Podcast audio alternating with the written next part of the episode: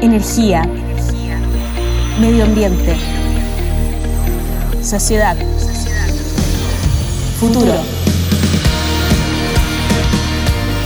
Desde este momento, Cristian Fuentes, junto a diferentes voces del sector, nos llevan a descubrir el camino de la transición energética para alcanzar la carbono neutralidad en Chile. Este podcast es presentado por el Programa Energías Renovables y Eficiencia Energética de la Cooperación Alemana en Chile, GIZ, y cuenta con el patrocinio del Ministerio de Energía. Bienvenidos a Señal Renovable.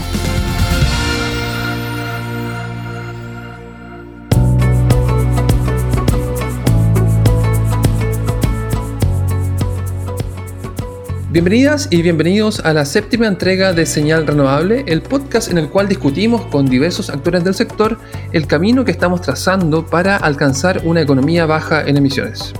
Las energías renovables y la geografía de Chile traen asociados diversos desafíos, siendo uno de ellos la transmisión y la distribución de la electricidad, ya que la generación renovable ocurre en lugares que están alejados de los centros de consumo, como la energía solar en el norte o la eólica en el centro sur.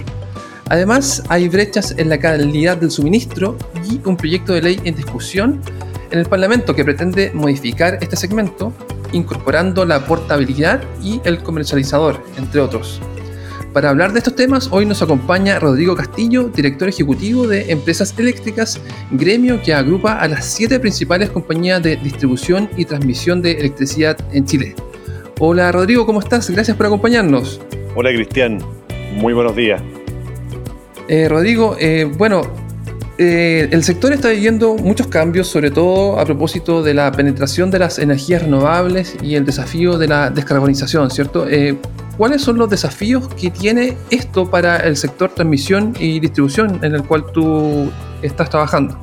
Bueno, sin duda, y tal como tú decías en la introducción, el mundo entero y Chile también, y Chile muy particularmente, estamos viviendo una verdadera revolución en materia energética, en términos generales, de la mano básicamente de dos fenómenos. Primero, un compromiso mundial, que uno quisiera que fuera aún mayor el compromiso mundial, pero un compromiso mundial con la baja de emisiones de gases de efecto invernadero. Y por la otra, con el desarrollo muy acelerado, básicamente de tres distintos progresos tecnológicos que en conjunto eh, pueden definir lo que hemos llamado transición energética. Por una parte, el desarrollo tecnológico de energías renovables no convencionales, eh, en el mundo muy diversas, en el caso de Chile especialmente las tecnologías solares y eólicas, que dada nuestra geografía y nuestro clima, eh, tenemos condiciones que son muy óptimas para su desarrollo. En segundo lugar, el desarrollo de sistemas cada vez más distribuidos, tanto de generación como de almacenamiento de energía eléctrica y hago énfasis en el tema del almacenamiento porque probablemente sea una de las próximas revoluciones que vivamos.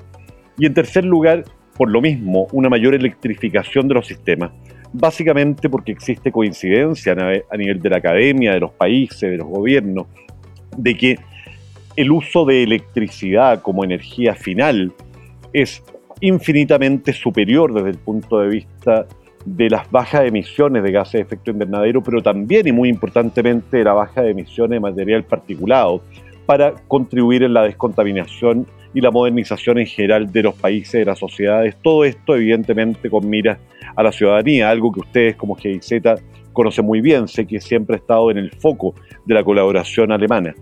Eh, volviendo entonces, haciéndome cargo de la pregunta de dónde entra la distribución y la transmisión. Exacto. Tú, también lo decías en un principio en tu introducción. Eh, desde el punto de vista de la transmisión, y probablemente sea, sea el más sencillo de explicar, desde el punto de vista de la transmisión, y tal como tú señalas, una, uno de los elementos que tienen las energías renovables no convencionales y que lo distinguen de las, de las tecnologías tradicionales es que el recurso que se explota es un recurso que está donde está geográficamente, es decir, en el caso de la energía solar está fundamentalmente en el norte de Chile, o cuando digo fundamentalmente no porque en el resto del país no tengamos buenas condiciones solares, sino porque las del norte de Chile son espectaculares, excelentes, óptimas, tenemos probablemente la mejor radiación del mundo. Y en el caso de la energía eólica está en distintos lugares, normalmente cercano a las costas, pero está en el lugar donde está. Y en cambio, dada nuestra geografía larga y angosta, y que al mismo tiempo tiene los centros urbanos y productivos básicamente hacia la zona centro. Tenemos la necesidad de tener que trasladar energía desde estos grandes centros de producción, que están, como digo, fundamentalmente en la zona norte y en el caso de la energía eólica más distribuido, pero también habitualmente lejos de los centros urbanos, hacia los centros urbanos, hacia los centros de, de, consumo, hacia los centros industriales, en el caso de la minería, por ejemplo, lo cual implica la necesidad de desarrollar mayor capacidad de transmisión en volumen de transmisión, es decir, tener más líneas de transmisión, pero al mismo tiempo modernizar las líneas de transmisión, porque otra de las características de este tipo de energía es que tienen condiciones de variabilidad, es decir, el caso del sol, el sol solo está de día, no está de noche. El caso del viento, el viento tiene un comportamiento que si bien es predecible en largos periodos de tiempo, no es tan predecible en cortos periodos de tiempo, lo cual requiere, por lo tanto, tecnificar, generar inteligencia en los sistemas de transmisión que permitan hacerse cargo de estas variabilidades, todos los cuales son beneficios, son, son desafíos que están mucho más que compensados por los enormes beneficios, tanto ambientales como económicos, que tiene la explotación de estos recursos renovables no convencionales. Y en el caso de la distribución, el desafío te diría que incluso es más amplio y más, y más difícil de explicar en pocas palabras. Y tiene que ver básicamente, por una parte, como decía, con la mayor descentralización de todos los procesos energéticos eléctricos. ¿A qué me refiero con esto? Hasta hoy día o hasta hace algunos años, los sistemas eléctricos eran básicamente unidireccionales. Uno partía desde el punto de generación, transfería la energía en alta tensión a través de las líneas de transmisión, de ahí en adelante uno iba bajando el nivel de tensión nominal de la energía para llevarla hacia el nivel de tensión, para que la gente lo entienda, los 220 kilos que tenemos en watt, perdón, que tenemos en, nuestra, en nuestras casas, eh, y de esa manera simplemente los clientes, fuéramos grandes o chicos, éramos consumidores relativamente pasivos de energía eléctrica. Hoy día tenemos la posibilidad de que, por una parte, con la mayor capacidad de generar distribuidamente, de almacenar distribuidamente, de agregar demanda y la tecnología que está disponible, el que las redes de distribución se vayan convirtiendo cada vez más en un verdadero hub de integración de distintas tecnologías en beneficio nuevamente de los usuarios y del medio ambiente. Mm. Bueno, eh, Rodrigo, lo que tú decías eh, en cuanto a la transmisión, eh, hay una necesidad de tener más líneas, ¿cierto? De, construcción de más líneas y de, modernizar más líneas.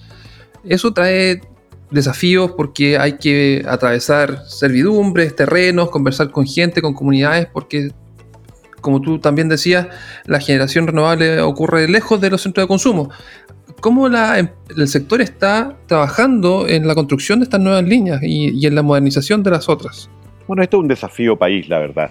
Recordemos que especialmente a partir de la nueva normativa de la transmisión, la planificación de la transmisión, es decir, qué líneas se construyen, con qué capacidad y dónde se construyen, es decir, qué puntos geográficos deben unir, es una tarea que corresponde a la autoridad de gobierno. Evidentemente, la autoridad de gobierno para tomar esa decisión toma en consideración una gran cantidad de información que es provista desde la demanda, es decir, de quienes van a necesitar esa energía eléctrica, desde la oferta, es decir, de quienes están pensando instalar una central de generación, también desde el coordinador eléctrico, que es el encargado en definitiva de coordinar los despachos de la energía y tener una coordinación técnica entre todas las líneas de transmisión y todas las, centrales de generación.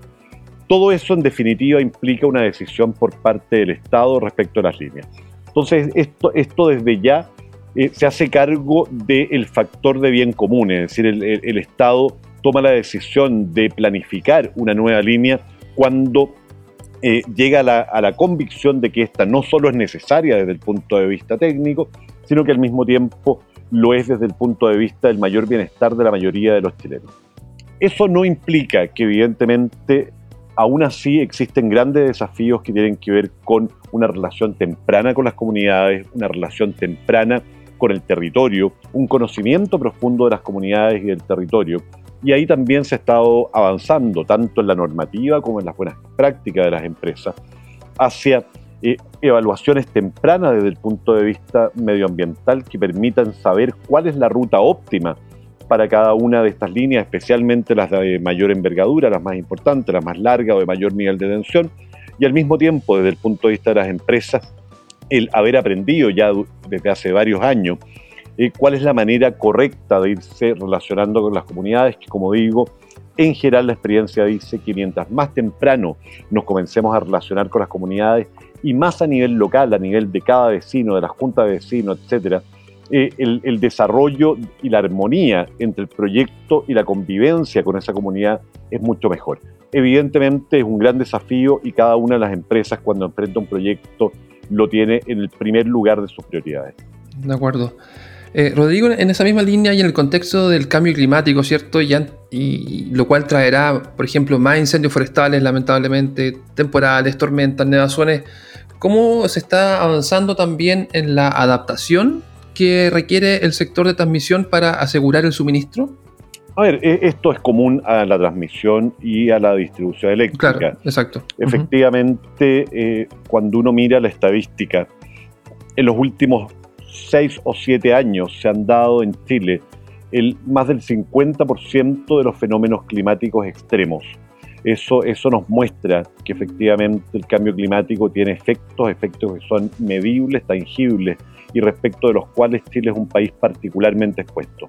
Lo está por donde está geográficamente ubicado y también lo está por su geografía particular, que como hemos dicho es larga y angosta, y por lo tanto genera un, desafío, una carga superior en todos los sistemas. Esto está íntimamente relacionado con lo que se denomina resiliencia de redes. En general los sistemas eléctricos son diseñados para soportar ciertos niveles de estrés. Y normalmente se consideraba que niveles de estrés que estaban por sobre un cierto umbral eran tan poco ocurrentes, ocurrían tan pocas veces, que era preferible no hacerse cargo originalmente de ellos porque eso podría resultar muy caro para los clientes finales y por lo tanto aceptar que cuando se produjera un evento climático extremo las redes iban a fallar. Ese paradigma evidentemente hoy día debe quedar en el pasado, justamente porque el nivel de ocurrencia de este tipo de fenómenos se está haciendo más frecuente de forma tal que es necesario comenzar a considerarlo dentro de una planificación que podríamos llamar de normalidad de las redes. Es decir, pensar que vamos a tener el tipo de eventos climáticos que tú mismo has descrito. Eh, cada año, cada dos años, cada tres años, es algo habitual. En el pasado eso ocurría cada 10, 20 o 50 años. Claro, pero, pero hay, un, hay un plan de acción de la industria, hay, no sé, hay una preparación que se está haciendo en particular. Definitivamente en temas de calidad, y así como tú me comentabas, lo planteamos ayer en la Cámara de Diputados, eh, creemos que la prioridad en el diseño de las redes debe estar puesta en la resiliencia y en la calidad de servicio. Nosotros como industria hemos planteado a las autoridades esta inquietud, hemos planteado propuestas, pero tal como he dicho, eh, tanto la transmisión como la distribución son negocios totalmente regulados, especialmente en el caso de la transmisión, que además de regulados son estrictamente planificados. Por lo tanto, este es un trabajo que se debe hacer en conjunto con las autoridades, que son quienes tienen la última palabra, tanto en el establecimiento de normas como en el diseño y planificación de las redes. Mm, perfecto. Bueno, estamos conversando con Rodrigo Castillo, él es director ejecutivo de Empresas Eléctricas, gremio que agrupa a compañías del sector transmisión y distribución. Eh, Rodrigo, siguiendo con esta conversación, eh, entiendo que hay metas en, la calidad del suministro que son bastante ambiciosas, considerando eh, lo, que está, lo que ocurre principalmente en, en los lugares rurales, ¿cierto? Donde las interrupciones del suministro son mucho mayores a, lo urbano. Cuéntanos, por favor, qué están, cómo se avanza para ir mejorando esta calidad de suministro. Ese es un tema muy, muy importante. Déjenme darles un ejemplo simplemente. Eh, voy a hablar primero a nivel agregado y después voy a meterme en el nivel más desagregado, regional, local. A nivel agregado, Chile hoy día, o al año 2019, tuvo un nivel de interrupciones sin considerar la fuerza mayor de sobre 500 minutos en el año. Es decir, estamos hablando del orden de las 8 horas eh, en el año. Grecia, que es un país que desde el punto de vista de su PIB tan per cápita es solo un poco mayor que el de Chile y su PIB global es menor que el de Chile, dado que además su población es algo menor que la de Chile, y que tiene desafíos geográficos por ser un conjunto de islas que son incluso superiores a las de nuestro país. Tiene hoy día niveles de interrupción que no superan la hora. Eh, por lo tanto, efectivamente cuando nos comparamos con países comparables, porque si nos comparáramos con países con niveles de PIB o de desarrollo muy superiores al nuestro, probablemente sería una comparación injusta, pero si nos comparamos, como digo, con Grecia o con Portugal, que es otro país que tiene niveles de PIB que son cercanos a los de, a los de Chile, nos encontramos con que estos dos países ya desde hace 20 años estaban en niveles de interrupción que no superaban las dos horas. Por tanto, como país tenemos un enorme desafío. Ahora, dicho eso, y para mirar el vaso medio lleno, Chile tiene la mejor calidad de suministro de la región es decir, comparado con nuestros vecinos o con los países de, nuestra región, sí tenemos una calidad de servicio en términos generales y promedio que está por sobre el resto de la región. Y al mismo tiempo esta calidad de servicio ha venido mejorando sustancialmente. Sin embargo, ya hace cinco años, hoy día estamos haciendo la revisión de la política energética de largo plazo, ya hace cinco años eh, se estableció en la política energética de largo plazo como meta el que Chile debería acercarse a los estándares de la OCDE y para eso se establecieron dos metas, una intermedia y una definitiva. Una meta intermedia de llegar a las cuatro horas de interrupción máxima en cualquier localidad de Chile al año 2035 y una hora de interrupción máxima al año 2050.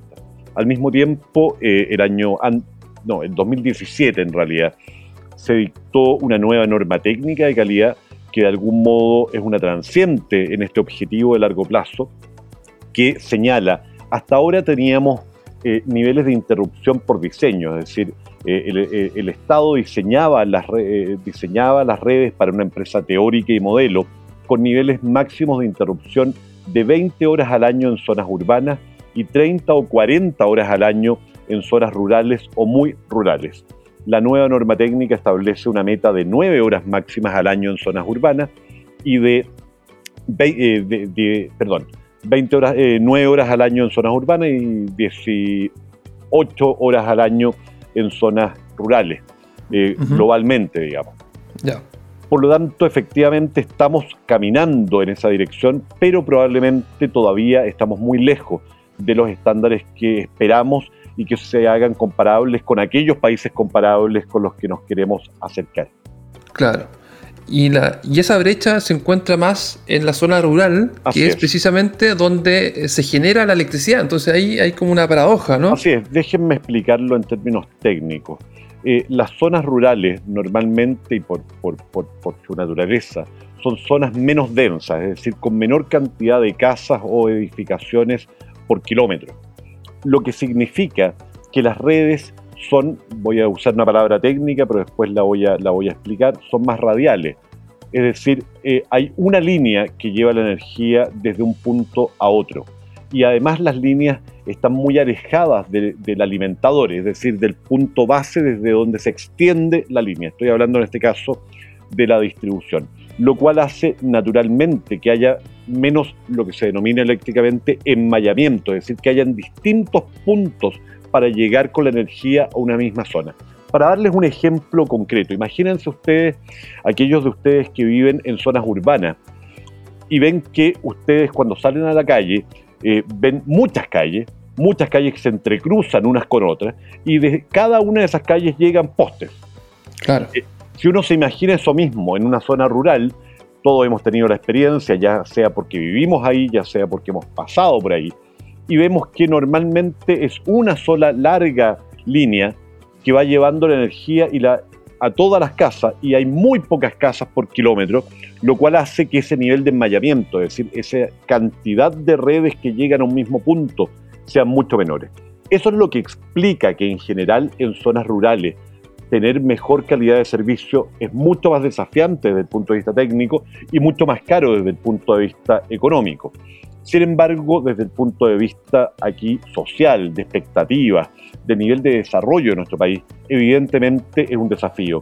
Hoy día en zonas urbanas en Chile tenemos niveles de interrupción promedio que no superan las cuatro horas. En cambio, en zonas rurales hay ciertas zonas en las cuales podemos llegar a las 40, 50, 60 horas de interrupción al año.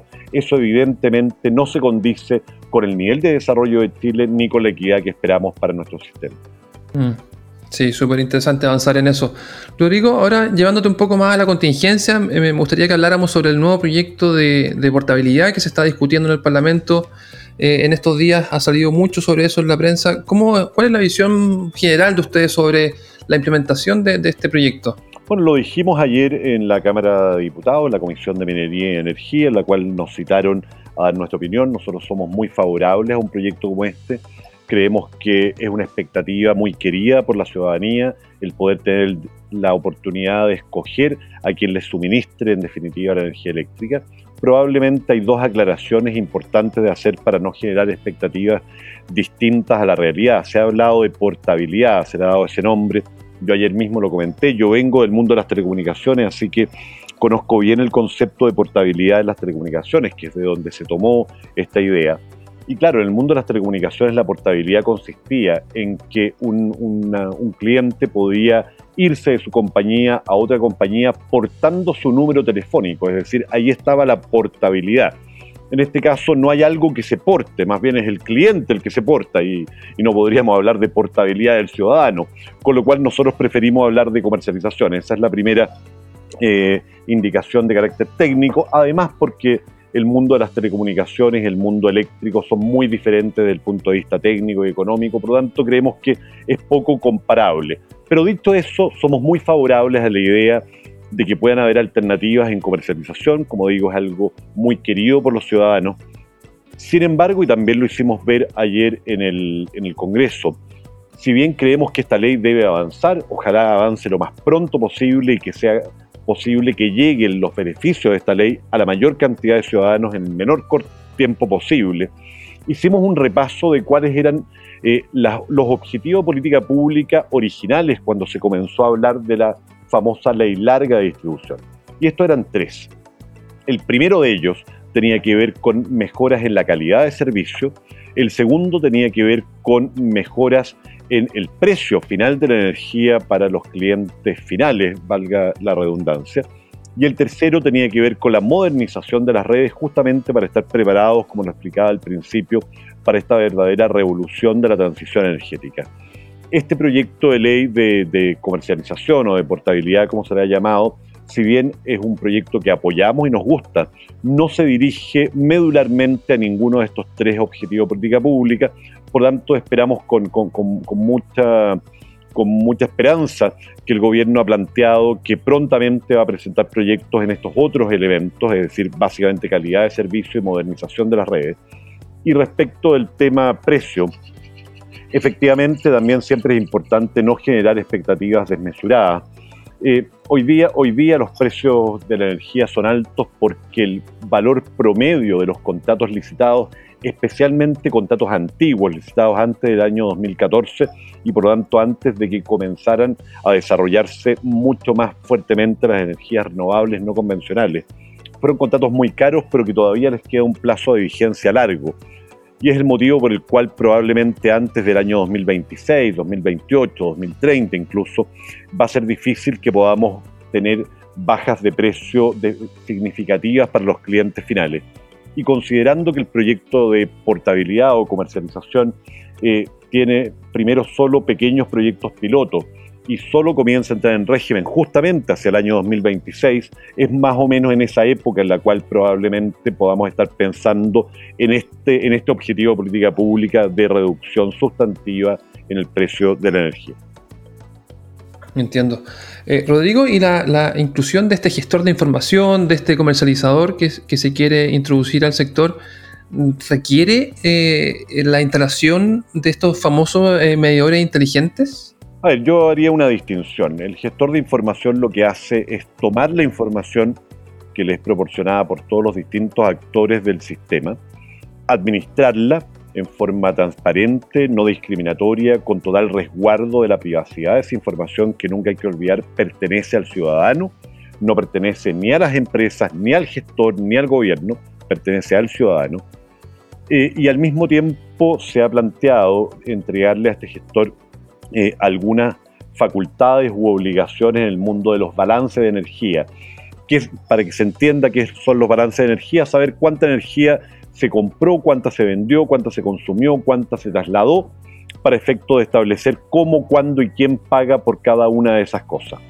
Eh, ese, ese rol probablemente hay que definirlo bien, es decir, ver exactamente qué parte de este segundo rol de balance económico de, las transferencias de energía le corresponde al gestor, cuál le corresponde al coordinador eléctrico, que es quien naturalmente tiene este rol en general en el sistema. Respecto de eh, la medición inteligente, efectivamente eh, no se requiere medición inteligente para que exista un gestor de información ni para que la administre. Se requiere para generar más y mejor información que le permita a los clientes tomar mejores decisiones respecto de su consumo y al mismo tiempo para los comercializadores poder hacer ofertas que sean distintas a las actuales y que puedan aprovechar esta tecnología. A modo de ejemplo, dar tarifas diferenciadas por horario.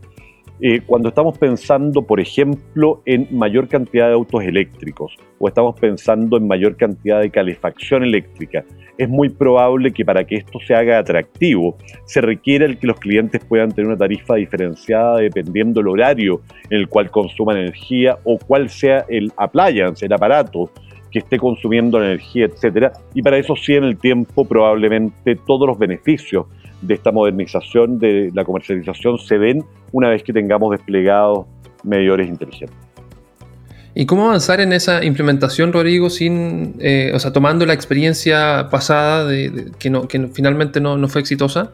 Bueno, lo hemos dicho, probablemente el principal desafío, y eso es algo positivo de una norma como la que estamos discutiendo, tiene que ver con que los clientes, los ciudadanos, las personas puedan conocer de primera mano los beneficios que pueden traerle directamente a ellos eh, la instalación de este tipo de infraestructura.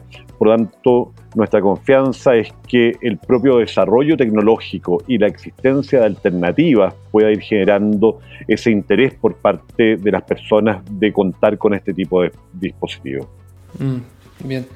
Bueno, estamos hablando con Rodrigo Castillo, director ejecutivo de Empresas Eléctricas, ya casi terminando la conversación. Eh, Rodrigo, algo más. Eh, preguntarte cómo has vivido eh, la pandemia, cómo te va con el teletrabajo, te acostumbras a, todo lo telemático. Mira, yo creo que todos hemos vivido una experiencia similar, al menos, al menos en lo práctico, en lo anímico, cómo cada uno lo vive, mm. probablemente es distinto. Yo creo que hemos ido de menos a más. Al principio seguramente a todos nos costó un poco acostumbrarnos a esta nueva modalidad. Todos aprendimos eh, eh, palabras que ni siquiera sabíamos o apenas sabíamos, como Zoom, Teams, Blue Jeans, que fue la última aplicación que, me tocó utilizar hace, hace un, tiempo. En segundo lugar, el que la forma de interacción online no es exactamente la misma. Yo soy profesor, soy profesor hace muchos años y ya llevo un tiempo haciendo clases online. Y la verdad es que tiene de dulce y agrá la, comunicación física, el contacto físico, el mirarse a los ojos, evidentemente genera un tipo de, relación emotiva incluso diferente.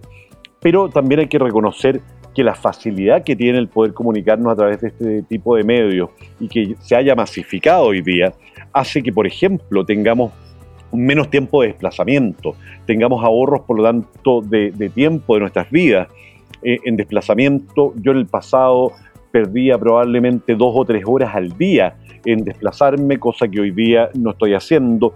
Incluso en las clases.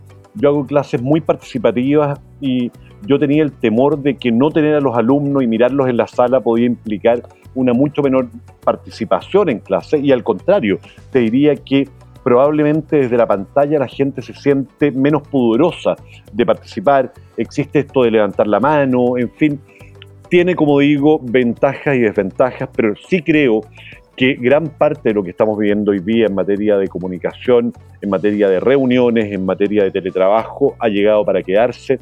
Creo que estos meses de pandemia, que han sido tan duros para tantos chilenos, eh, han tenido probablemente como uno de los pocos beneficios el que hemos avanzado años en materia de teletrabajo y en forma de comunicarnos digitalmente, lo cual, lo cual creo que va a ser un, un beneficio por siempre. Ahora, en lo, personal, probablemente al principio fue más duro, uno cada vez se va acostumbrando más, poder almorzar en la casa, poder convivir más con la familia, Y lo que sí probablemente todos hemos vivido es que no hay horarios, no hay fines de semana, eh, la, posibilidad de separar el espacio-tiempo de trabajo del espacio-tiempo familiar se vuelve mucho más difuso y ese probablemente sea un desafío en el futuro si es que seguimos con un régimen de teletrabajo, ya sea total o parcial. Claro, es toda una adaptación, como tú lo dices.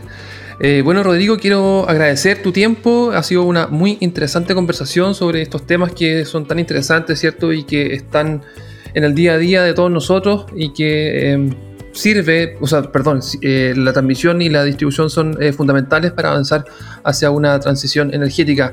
¿Algo que nos quieras comentar al cierre, Rodrigo? No, simplemente, Cristiana, agradecerte a ti, a GIZ, con quien tenemos además un trabajo como país desde hace muchos años y también como industria. Tenemos una excelente relación, creo que hacer un trabajo fundamental en el mundo y también en Chile, así que simplemente agradecerles. Para mí también fue un gran placer esta conversación y ojalá podamos seguir conversando de estos temas que son tan importantes para todas las personas. Exactamente. Bueno, Rodrigo, muchas gracias. Eh, eh, nos despedimos entonces. Eh, muy amable por tu tiempo. Yo también aprovecho de despedirme. Mi nombre es Cristian Fuentes y nos puedes contactar a través de nuestra cuenta de Twitter, la cual es arroba 4e-chile, arroba 4e-chile. Y les pido por favor que puedan compartir este programa entre sus contactos. Por favor, cuídense, quedémonos en nuestras casas si podemos y nos escuchamos muy pronto.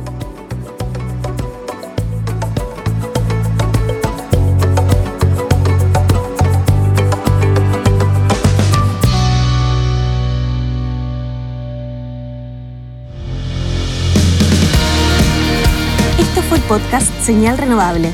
Encuentra este y otros capítulos en Spotify y descubramos juntos el camino de la transición energética hacia la carbono neutralidad en Chile.